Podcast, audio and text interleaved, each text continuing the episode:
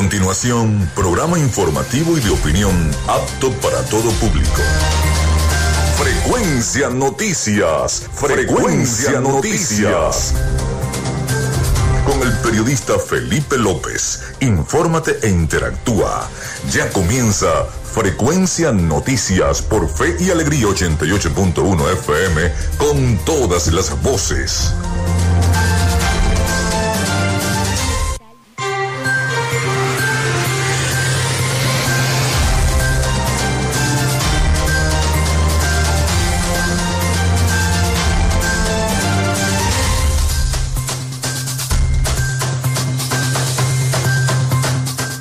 Buenos días, ¿cómo están ustedes? Desde este momento estamos conectados a Frecuencia Noticias a través de Fe y Alegría 88.1 FM. Bienvenidos todos a nuestro programa. Les saluda Felipe López, certificado de locución 28108.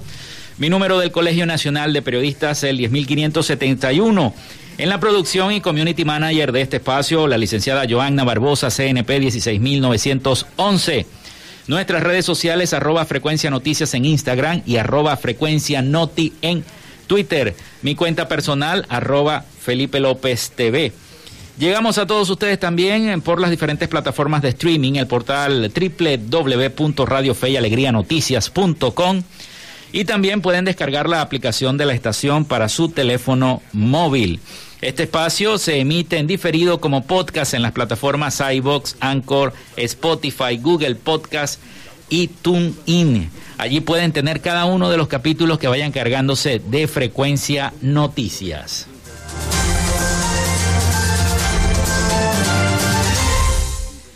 También eh, quiero recordarles, iniciamos nuestro espacio de publicidad, que llegamos a nombre de la panadería y charcutería San José.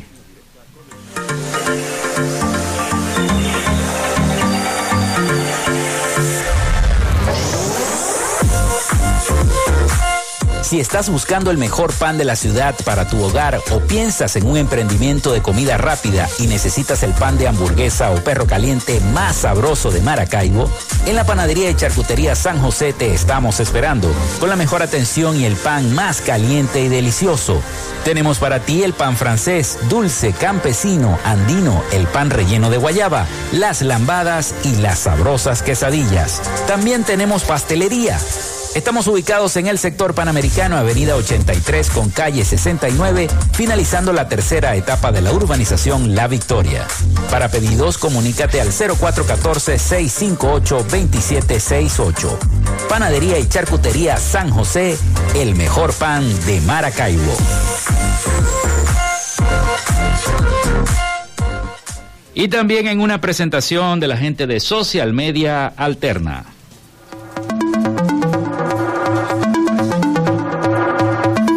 Gracias a la gente de Social Media Alterna hacemos posible la interacción tecnológica en redes. Si estás buscando quien te brinde asesoría o lleve las redes sociales de tu empresa o negocio, es momento de hacer el contacto con Social Media Alterna. Diseño de logos profesionales, community manager, diseño y administración de páginas web, podcast y radio online. Haz crecer tu negocio y la idea que tienes en mente en este momento. Llámalos al 0424 634 8306 o contáctalos en arroba social y establece ya un plan de contrato para llevar tus proyectos y productos profesionalmente en redes sociales. Recuerda, es social media alterna.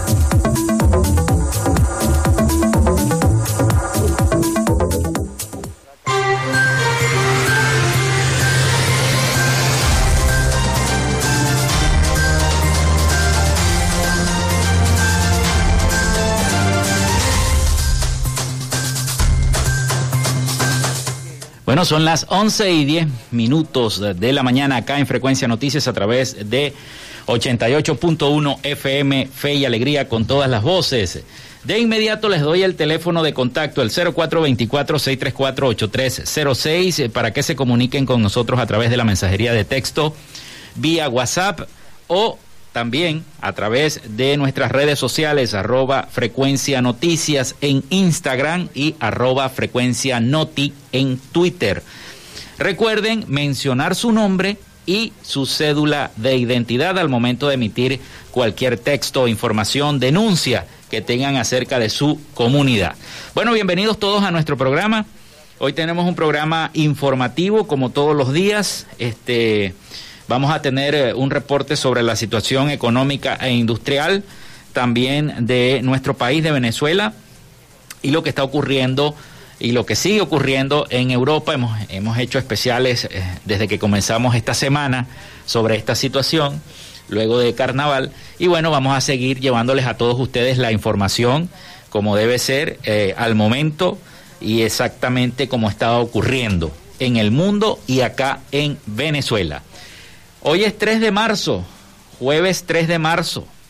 Y un día como hoy se inaugura el Teatro Olímpico de Vincenza en 1585. Es el primer teatro cerrado del mundo. También nace Alexander Graham Bell en 1847, científico e inventor británico estadounidense. Se funda HSBC Holding en el año 1865. Se publica la primera emisión de la revista Time en el año 1923, un día como hoy, 3 de marzo.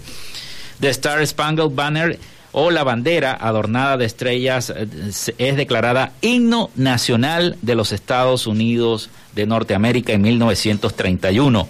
También Arabia Saudita descubre petróleo en su territorio. Y Arabia posee una de las mayores fuentes de petróleo del mundo. En, esto fue en el año 1938. Eh, lanza la primera versión importante del entorno de escritorio para sistemas operativos en Linux, y en varios derivados. Eso fue en el año 1999. Muere Isaac J. Pardo en el año 2000, intelectual venezolano. Se funda el partido Primero Justicia o PJ. Eso fue en el año 2000. Día Mundial de la Vida Silvestre, Día Internacional de los Derechos de los Trabajadores Sexuales, Día Internacional de la Audición y Día Mundial de la Naturaleza, Flora y Fauna acá en nuestro país en Venezuela. Bueno, las principales noticias para este momento.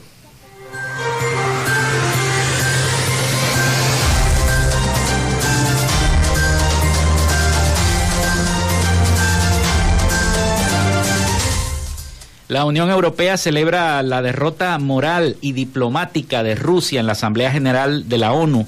141 países de 193 deploraron la agresión rusa contra Ucrania. Van ocho días de ataque. El presidente de Ucrania llama a la población a resistir y asegura que su país ha roto los planes del enemigo. Un venezolano se unió a la resistencia ucraniana para defender Kiev. Asegura que lo hace con convicción y por amor. Imágenes satelitales muestran la devastación en, en, Ucrania. Hay edificios destruidos y fábricas totalmente arrasadas. Éxodo masivo, un millón en una semana. Esa es la cifra de refugiados que deja la invasión rusa a Ucrania, según ACNUR. Lanzamiento de granadas, una modalidad de la delincuencia acá en nuestro estado Zulia que no cesa. El último año hubo 11 ataques de este tipo. Dirigentes políticos de oposición del Estado Bolívar denuncian el derrumbe del puente Los Aceiticos, responsabilizan a la gobernación. Sociedad Venezolana de Ingenieros Agrónomos Alimentos pueden aumentar por conflicto Rusia-Ucrania. El incremento puede ser hasta del 20% acá en Venezuela.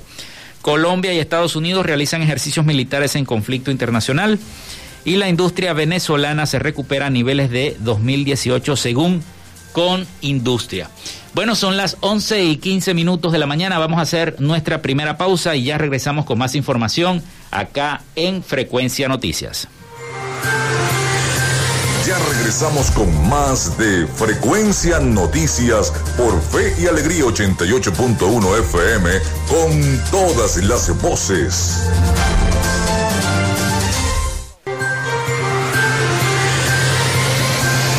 Escuchas Frecuencia Noticias por Fe y Alegría 88.1 FM con todas las voces.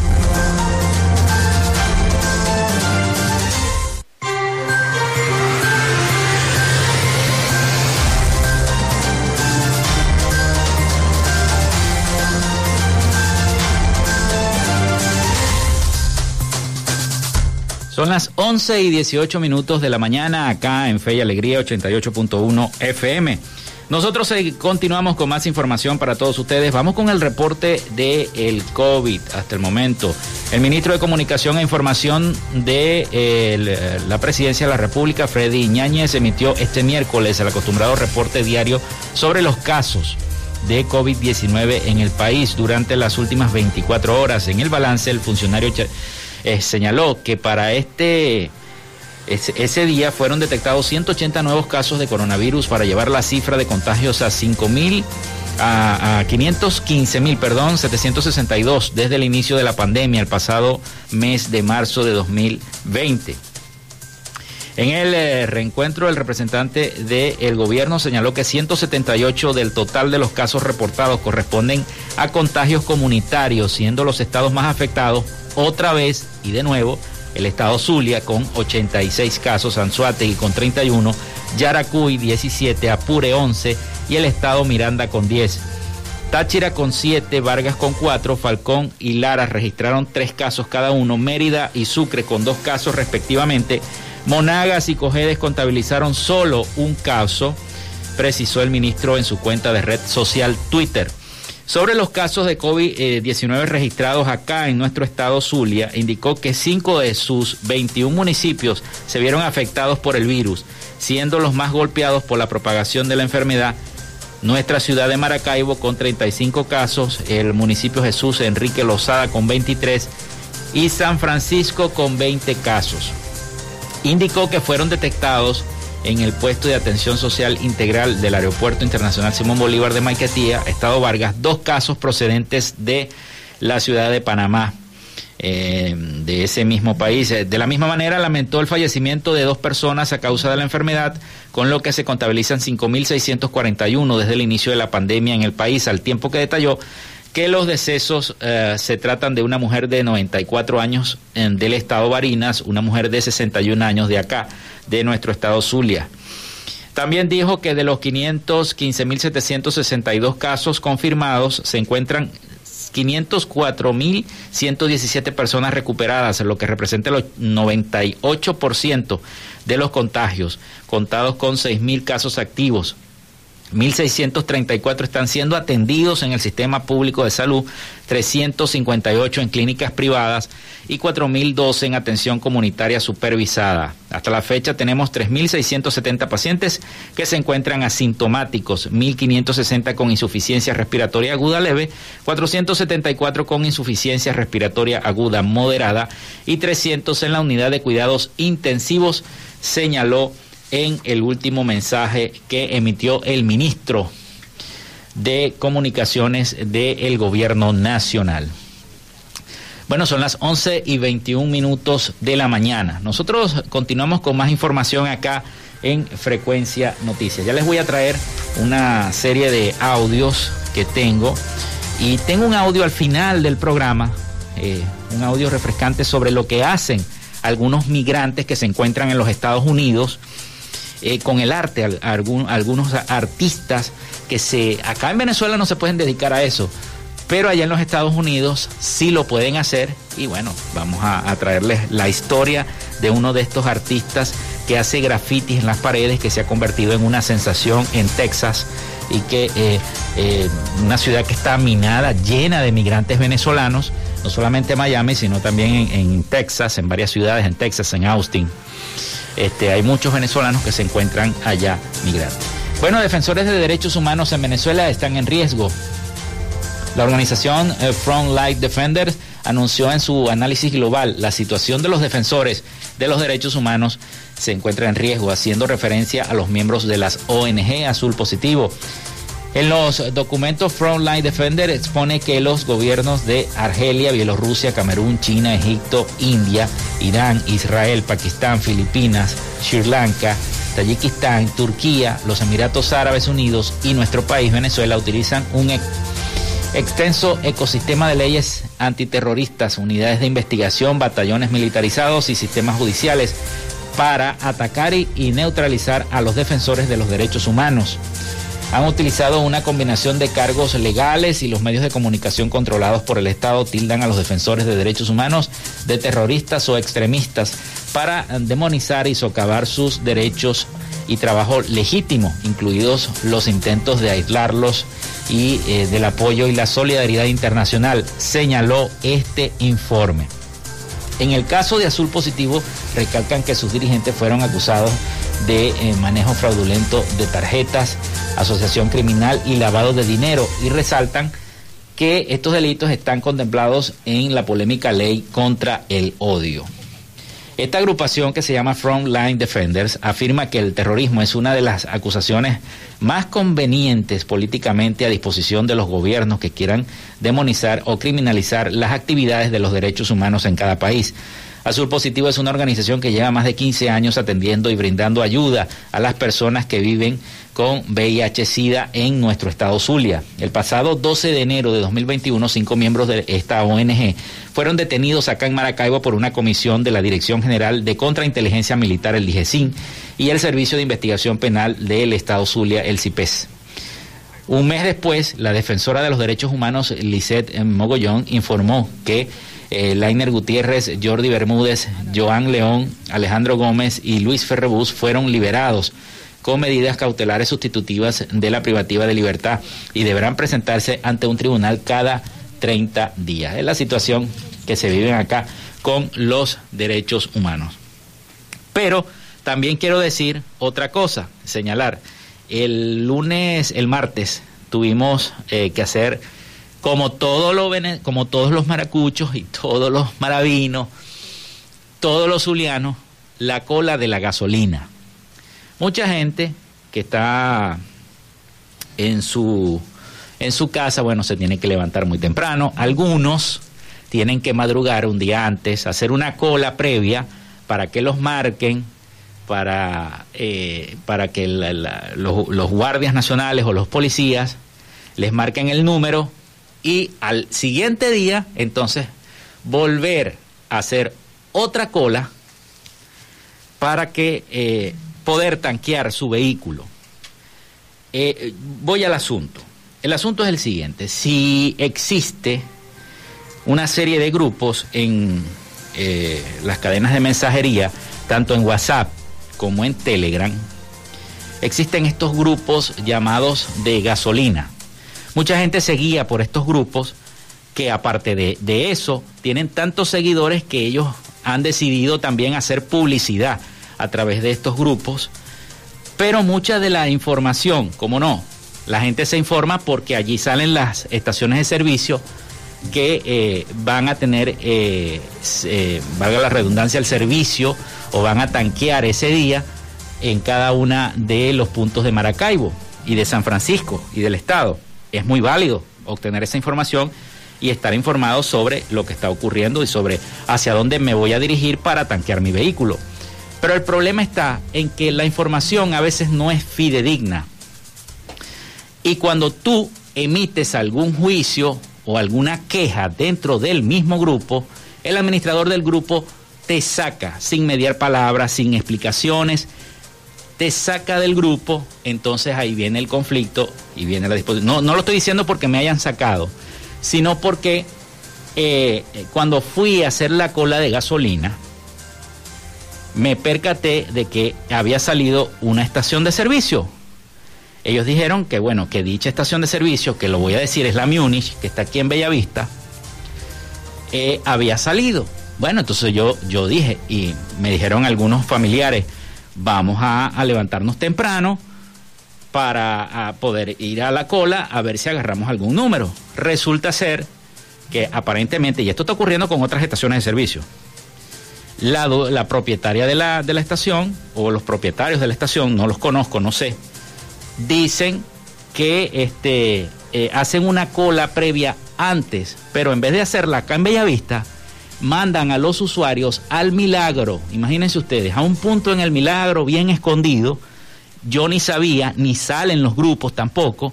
Entonces eso es lo que yo critico. Si no salen los grupos, ¿para qué dicen que la Munis va a tanquear? No digan nada entonces. No tiene sentido que manden a la gente en la madrugada para la Munis y cuando llegues a la cola te digan, no señor, eso fue ayer, que nos anotamos ayer en la noche y dónde salió eso, en qué grupo salió eso, porque yo no vi nada. Eso está ocurriendo. Esa desinformación está ocurriendo en las estaciones de servicio de Maracaibo. Y, y, lo critico porque me pasó como, como ciudadano, pues porque yo también hago mi cola, no porque yo sea periodista y estoy trabajando en una estación de radio, este, voy a llegar de primero a la fila y le voy a decir al, al guardia, mira, yo soy periodista y porque como trabajo en la prensa, tú me tienes que tanquear primero a mí. No, no, yo hago mi cola como cualquier ciudadano común y silvestre de este estado y de este y de este y de esta ciudad. Pero entonces lo que yo critico es eso. Esos grupos no informan, no informan fidedignamente. Ajá, bueno, si van a tanquear un día antes previo, bueno, lo más lógico es que digan, miren, en el punto tal o en la avenida tal, ya la, los guardias van a estar marcando los, sus vehículos con el número respectivo. Y uno se dirige hacia allá y te pone tu número respectivo. Pero no, solamente sale, indican la estación de servicio, pero no indican hacia dónde se tiene que dirigir el usuario para que lo marquen. Ese es el problema de estos grupos que lo que hacen es, bueno, crear un conflicto. Yo no sé, pareciera que, hubiese una especie de telaraña, de, maraña allí, de, de filtros para que la gente no acuda a las estaciones de servicio porque la mayoría de los que están tanqueando son personas decentes, ¿cómo no? Pero hay unos que se meten en una estación de servicio y después borran el numerito y se van a otra. Y vuelven a llenar de gasolina. ¿Para qué? Para revender el combustible. Entonces esas cosas hay que decirlas, hay que denunciarlas como ciudadanos. Y yo las denuncio, bueno, como periodista, pues. Eso era lo que quería decir. Bueno, son las 11 y 30 minutos. Se nos fue el tiempo con el comentario este, y ya viene la identificación, pero antes de identificar, les quisiera decir que este, el sector industrial de Venezuela reporta leves mejoras, pero insiste en que aún queda mucho por hacer acá en nuestro país. Vamos a escuchar el siguiente audio sobre esta situación. Aunque la remuneración mensual promedio en la industria privada de Venezuela dista mucho de los ingresos en el sector público, aún no cubre el costo de la canasta básica alimentaria, que en enero se ubicó en 365 dólares, según el Observatorio Venezolano de Finanzas. El salario de los obreros registró un incremento de 76%, ubicándose en unos 138 dólares mensuales, mientras que los cargos gerenciales aumentaron un 30%, lo que se traduce en unos 539 dólares al mes, de acuerdo a la encuesta de coyuntura industrial del último trimestre de 2021 de la Confederación Venezolana de Industriales, organización que reúne al sector industrial del país. Luigi Picela, presidente de esa organización, afirma que los montos siguen siendo insuficientes. Con esto que está acá, no se le da todavía justicia a la remuneración de nuestros trabajadores. Tenemos que seguir con nuestro primer problema que tenemos y es recuperar el poder adquisitivo de la gente. Son los lemas de nosotros acá en Conindustria, de que tenemos que darle sentido al trabajo que nosotros venimos haciendo. Eso se va a lograr con producción nacional. Picela destacó que las empresas encuestadas reportaron que a pesar de que las políticas gubernamentales no apoyan al sector privado, en comparación con el mismo trimestre del año anterior, las ventas mejoraron un 60% y estiman que la situación va a mejorar este año. Muchas de ellas todavía trabajan a pérdida, es decir, es por ello que es fundamental que sigamos trabajando en la misma dirección con la cual venimos trabajando, efectos de ir recuperando. Según el gobierno del presidente Nicolás Maduro, el país avanza hacia una recuperación económica y atribuye la situación a las sanciones impuestas por la comunidad internacional. Carolina, alcalde Voz de América, Caracas. Bueno, son las 11 y 32 minutos de la mañana. Nosotros hacemos una pausa y ya regresamos con más información para todos ustedes acá en Frecuencia Noticias. Ya regresamos con más de Frecuencia Noticias por Fe y Alegría 88.1 FM con todas las voces. Vivimos momentos de cambio en la tecnología, pero la radio sigue presente, llegando lejos como medio de comunicación masivo y de alta penetración en la sociedad y las masas. Es por ello que te invitamos a formar parte de ella publicitando tu producto, emprendimiento o negocio. Enlaza tus redes sociales con el medio radiofónico y verás los resultados de una inversión efectiva. Desde Frecuencia Noticias te invitamos a formar parte de nuestro patrocinio. Comunícate con nosotros y comienza desde ya esta inversión que hará crecer tu emprendimiento o negocio al instante. Escríbenos al correo frecuencianoticiasbe.gmail.com o comunícate por los teléfonos 0424-666-7752 o 0424-634-8306.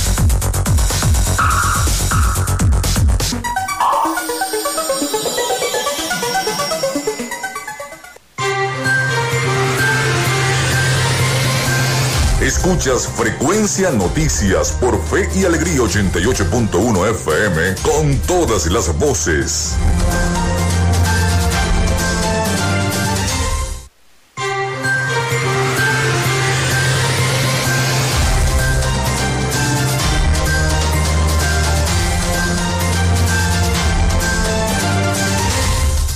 Son las 11 y 34 minutos de la mañana acá en Frecuencia Noticias y en 88.1 FM, Fe y Alegría. Bueno, Venezuela no podrá aprovechar al máximo el alza de precios del petróleo provocado precisamente por la invasión de Rusia a Ucrania debido a la caída en su producción y a las sanciones vigentes contra la empresa estatal. Hay una situación bastante delicada respecto a esto y vamos a escuchar entonces esta uh, situación que eh, nos tiene a todos muy preocupados por los precios del petróleo. Esto podría generar muchas, muchas cosas en la economía venezolana. Los precios del petróleo continúan aumentando por la guerra entre Rusia y Ucrania. Este miércoles el crudo Brent superó los 110 dólares por barril, mientras que el venezolano está por el orden de los 80 dólares. Es una muy buena noticia, digámoslo así, para, para Nicolás Maduro, de estos precios de petróleo tan, tan elevados. Venezuela produjo en enero apenas 688 mil barriles diarios según la OPEP una cifra que contrasta con los momentos históricos en los que el país llegó a exportar 3 millones por día. En consecuencia, las ganancias por el conflicto bélico no serán tan altas. No estamos como en las mejores, las mejores épocas, pero estamos en un boom de precios y los boom de precios siempre terminan pues beneficiando a la economía venezolana directa o indirectamente y esto evidentemente se va a notar. Las sanciones que le prohíben a la empresa estatal PDVSA enviar crudo a Estados Unidos han provocado que Venezuela fije su mercado en Asia, donde debe vender más barato. En estos momentos pudiera haber unos 10 dólares por barril de que se tuvieran que entregar por de, de descuento a los compradores porque hay las dificultades que muchas veces tienes que enviarlo en un barco, pasarlo a otro barco, porque si saben que si es identificado como venezolano, la empresa compradora puede tener problemas. El economista Ángel Alvarado calcula que si la guerra entre Ucrania y Rusia se mantiene por más tiempo, los ingresos petroleros de Venezuela durante 2022 pasarán de 20 mil millones de dólares a 25 mil millones de dólares.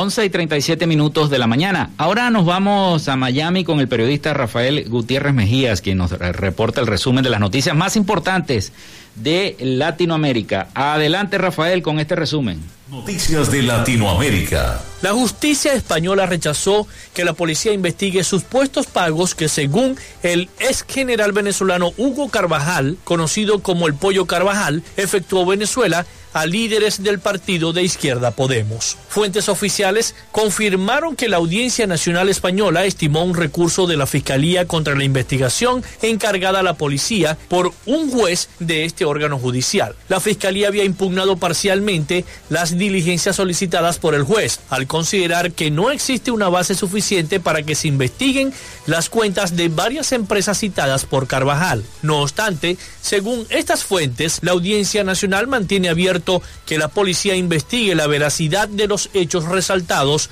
por los testigos de Carvajal y pidió al juez que tomara declaración de esta causa, que se mantiene secreta. El juez pidió en concreto a la policía que investigue las transferencias de fondo de Venezuela por unos 142 mil dólares a los fundadores de Podemos, Carolina Vescanza, Jorge Lago y Ariel Jerez a través de la empresa View Comunicaciones. También pidió investigar la presencia de Venezuela de otros de ellos, Juan Carlos Monedero, y la acreditación de presuntos cobros a través de la petrolera estatal venezolana PDVSA.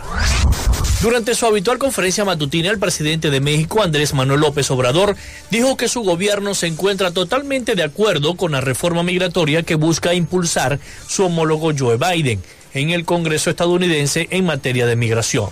El mandatario de los Estados Unidos de América brindó en la noche del martes su primer discurso del Estado de la Unión ante los legisladores luego de cumplir un año en el cargo. En él, la reforma migratoria fue uno de los temas que destacaron en relación a México. El presidente mexicano resaltó el papel del congresista republicano y demócrata en la aprobación o rechazo del proyecto. Con una intención de polarizar, López Obrador llamó a poner especial atención sobre el trabajo de los legisladores que no se encuentren de acuerdo con dicha reforma. El Ministerio de Salud de Guatemala informó sobre el vencimiento de más de un millón de vacunas de fabricación rusa Sputnik 5, valoradas en 11.2 millones de dólares. Francisco Coma, ministro de Salud, aseguró en una conferencia de prensa que una de las principales razones de la pérdida de medicamento es el rechazo de la población a ser inoculada y a temores infundados sobre la vacuna. Sí quiero hacer mención que en los últimos cinco meses se trabajó en una intensificación de las campañas de vacunación eh, buscando el poder eh, llegar a estos sectores de población que por distintas razones rechazaban la vacuna. Vuelvo a decir, se ha tenido vacuna, se han tenido vacunadores, se ha hecho un trabajo de llegar a las comunidades más lejanas, pero seguimos teniendo resistencia. En el mes de abril del año 2021, Guatemala pagó 614.5 millones de quetzales, unos 81.9 millones de dólares, al Fondo de Inversiones ruso para la compra de 8 millones de dosis de vacunas Sputnik 5. Mientras Daniel Ortega ha dado su apoyo incondicional a Rusia en la invasión a Ucrania, el cardenal de Nicaragua y líder de la Iglesia Católica en el país, Leopoldo José Brenes, testigo de los conflictos armados en la década de los años 80 en Nicaragua, condenó lo que considera el inicio de una guerra. Por esa guerra verdaderamente fuera de la parte humana, fuera de la parte humana, los que piensan en la guerra creo que a lo mejor es que no han experimentado el dolor, el dolor. Así que nos unimos al Santo Padre, quien está sufriendo mucho. Brenes recordó que vivió de manera personal la guerra de 1979 en Nicaragua, que llevó al derrocamiento del dictador Anastasio Somoza, así como los remanentes del conflicto armado entre los contra y el gobierno sandinista entre el año 1980 y 1990. Los líderes católicos también han condenado la acción del gobierno de Nicaragua contra la oposición y la sociedad civil, lo que les ha costado una serie de enemistad con el gobierno de Ortega.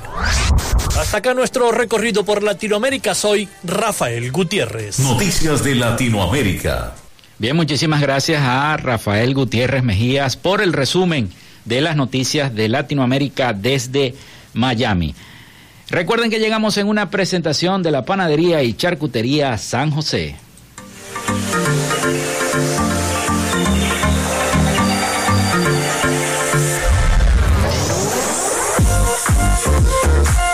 Si estás buscando el mejor pan de la ciudad para tu hogar o piensas en un emprendimiento de comida rápida y necesitas el pan de hamburguesa o perro caliente más sabroso de Maracaibo, en la panadería y charcutería San José te estamos esperando con la mejor atención y el pan más caliente y delicioso.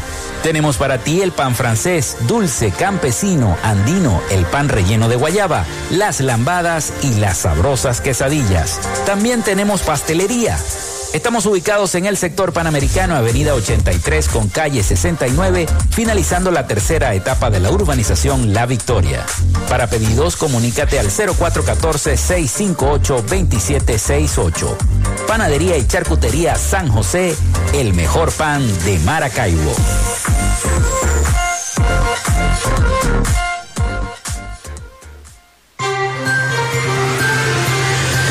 Con nosotros. Ya regresa Frecuencia Noticias por Fe y Alegría 88.1 FM con todas las voces.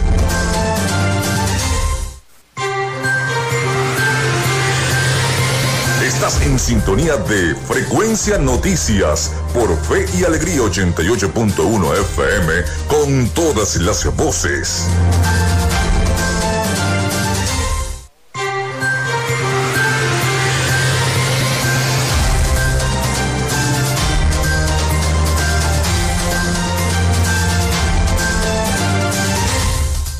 11 y 46 minutos de la mañana acá en Fe y Alegría 88.1 FM. Nosotros continuamos con más información para todos ustedes en este último segmento de nuestro programa por el día de hoy. Y les recordamos la línea contacto, allí pueden enviar los mensajes, los vamos diciendo poco a poco, 0424-634-8306, vía WhatsApp o mensajes de texto. Recuerden mencionar su nombre y cédula de identidad. También pueden eh, recurrir a las redes sociales en Instagram arroba frecuencia noticias y en Twitter arroba frecuencia noti. También se pueden comunicar por allí con nosotros acá al estudio y nosotros con gusto le estaremos entonces emitiendo su respectiva denuncia.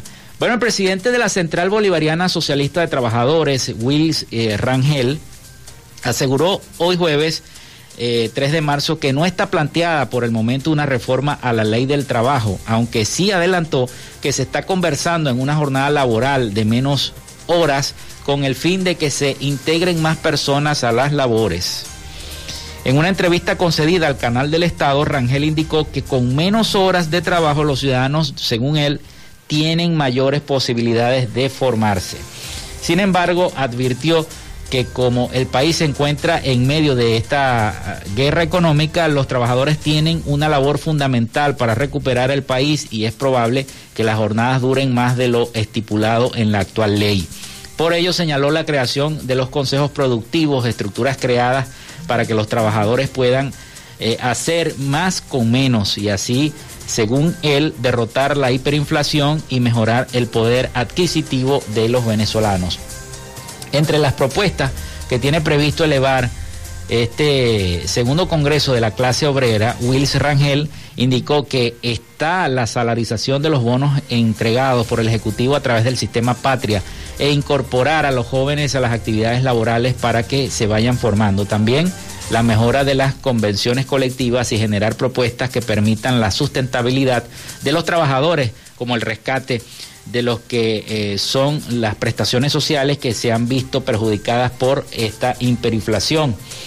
Para ello insiste en el uso de herramientas como las criptomonedas o la creación de un banco digital que permita a los trabajadores tener acceso a créditos para montar emprendimientos. Por otro lado, también señaló la necesidad eh, que desde la llamada clase obrera eh, se haga un rearme político e ideológico de cara a las elecciones presidenciales del 2024 para lograr la continuidad de la revolución.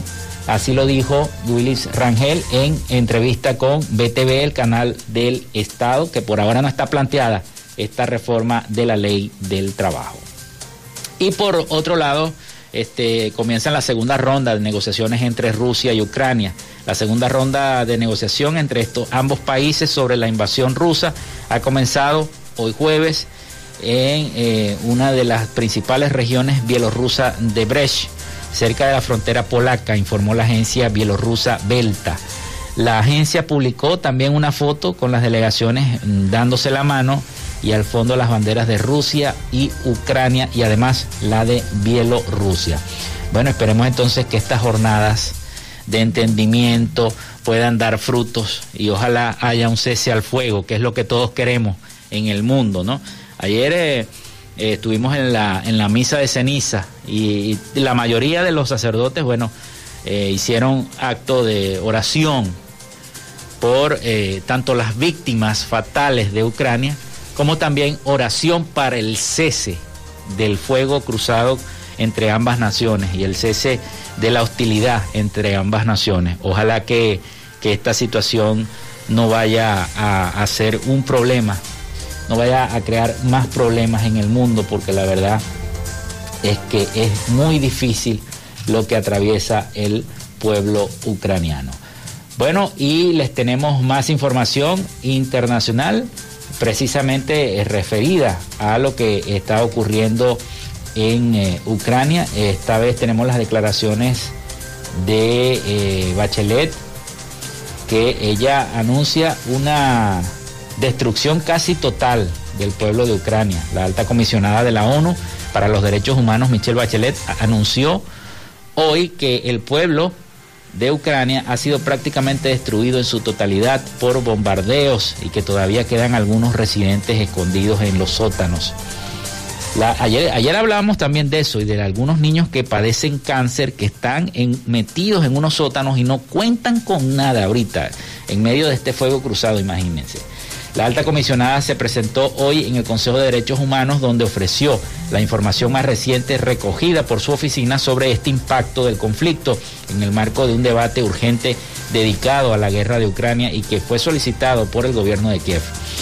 En su intervención, Bachelet dijo que Rusia ha abierto un nuevo y peligroso capítulo en la historia mundial al atacar al país vecino, donde se ha observado un impacto masivo en los derechos humanos de millones de personas.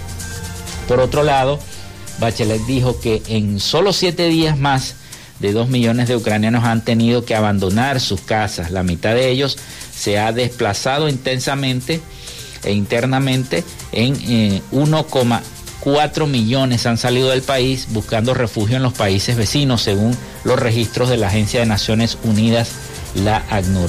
El ACNUR ha estimado que hasta 4 millones de personas podrían abandonar el país en las próximas semanas si el conflicto, el conflicto continúa y si este diálogo que se está haciendo no se hace de una vez por todas. Bueno, lamentable situación la que vive el pueblo ucraniano con esto, esta guerra que ya van ocho días de combate. Es muy lamentable. Bueno, pero vamos a hablar un poquito de los migrantes venezolanos y de lo que están haciendo en el mundo.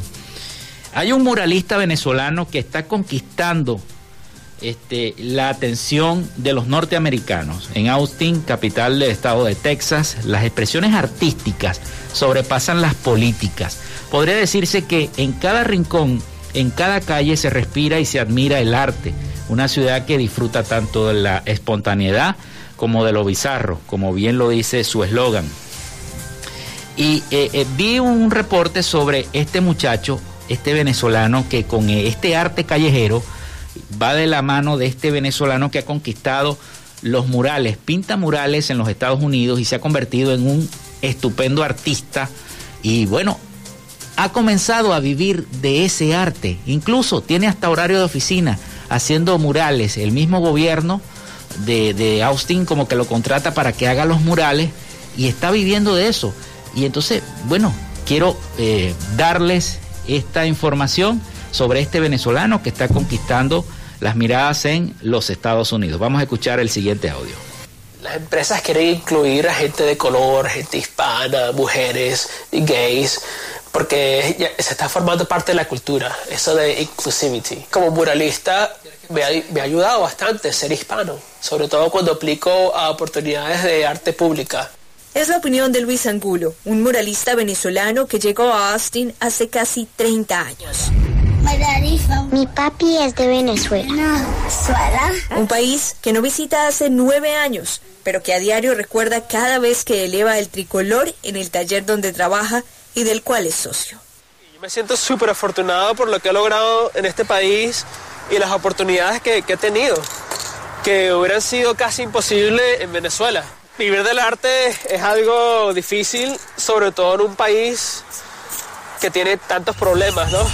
en Austin, Luis ha buscado crear una imagen de íconos hispanos con personajes tan emblemáticos como el Chavo y Frida Kahlo, entre otros. Su creatividad lo ha ayudado a penetrar en escenarios tanto callejeros como deportivos. Yo soy muralista y también soy futbolista. Para mí era una oportunidad perfecta. Dos de mis pasiones combinadas, ¿no? duramos seis meses diseñando el primer tifo de Austin FC. Lo pintamos con 300 voluntarios. Fue un proyecto que tomó mucho esfuerzo, pero fue una experiencia increíble y ahora les voy a pintar otro. Comenzando sus jornadas a las 6 de la mañana con horario de oficina en ocasiones extendido y sin dejar de lado su rol de papá, Luis apunta que este gol en su vida no ha sido un golpe de suerte, sino el resultado de su férrea disciplina reconociendo en cada jornada una oportunidad para avanzar. Este artista venezolano es uno de los que forma parte de la lista de miles de latinos en Austin que son reconocidos no solo por su origen, sino por su emprendimiento en una ciudad que disfruta ser extraña. Bueno, y teníamos entonces este reporte precisamente de los venezolanos y lo que hacen a nivel mundial sobre este artista plástico que está conquistando. Y así como él, en otros países, tanto de Europa como en propios países de Latinoamérica, muchos venezolanos han emprendido eh, eh, con actividades y este, con arte, con música, con canto, muchos con proyectos científicos han emprendido y han tenido que emprender debido a la situación política, social y económica que atraviesa nuestro país. Pero qué bueno escuchar estas noticias de lo que hacen los venezolanos en el exterior. Bueno, son las 11 y 56 minutos, casi 57 de la mañana. Nosotros hemos llegado al final de, otra, de otro programa de Frecuencia Noticias. Este, hasta aquí esta conexión. Laboramos para todos ustedes en la, producción la licenciada Joanna Barbosa, CNP 16911. Y en la conducción y control técnico, quien les habla Felipe López, certificado de locución 28108. Mi número del Colegio Nacional de Periodistas es el 10571. Y recuerden que llegamos en una presentación de nuestros amigos la panadería y charcutería San José. Si estás buscando el mejor pan de la ciudad para tu hogar o piensas en un emprendimiento de comida rápida y necesitas el pan de hamburguesa, el pan de perro caliente más sabroso de Maracaibo, en la panadería y charcutería San José te están esperando con la mejor atención y el pan más caliente y delicioso. Están ubicados en el sector Panamericano, Avenida 83 con calle 69, finalizando la tercera etapa de la urbanización La Victoria. Para pedidos comunícate al 0414-658-2768. Recuerda, panadería y charcutería San José, el mejor pan de Maracaibo. Y también lo hicimos gracias a la gente de Social Media Alterna, que hace posible la interacción tecnológica en redes. Si estás buscando quien te haga branding, diseño de logos profesionales, community manager, diseño de administración de páginas web, podcast o quieres una radio online, haz crecer tu negocio y no pierdas tiempo. Comunícate con ellos al 04 24 634 8306 o contáctalos por Instagram en arroba social media alterna y establece ya un plan de contrato para llevar tus proyectos y productos profesionalmente en redes sociales para que recuerda es social media alterna. Bueno, nos escuchamos mañana. Tengan todos un feliz día y por supuesto un feliz almuerzo y buen provecho. Hasta mañana.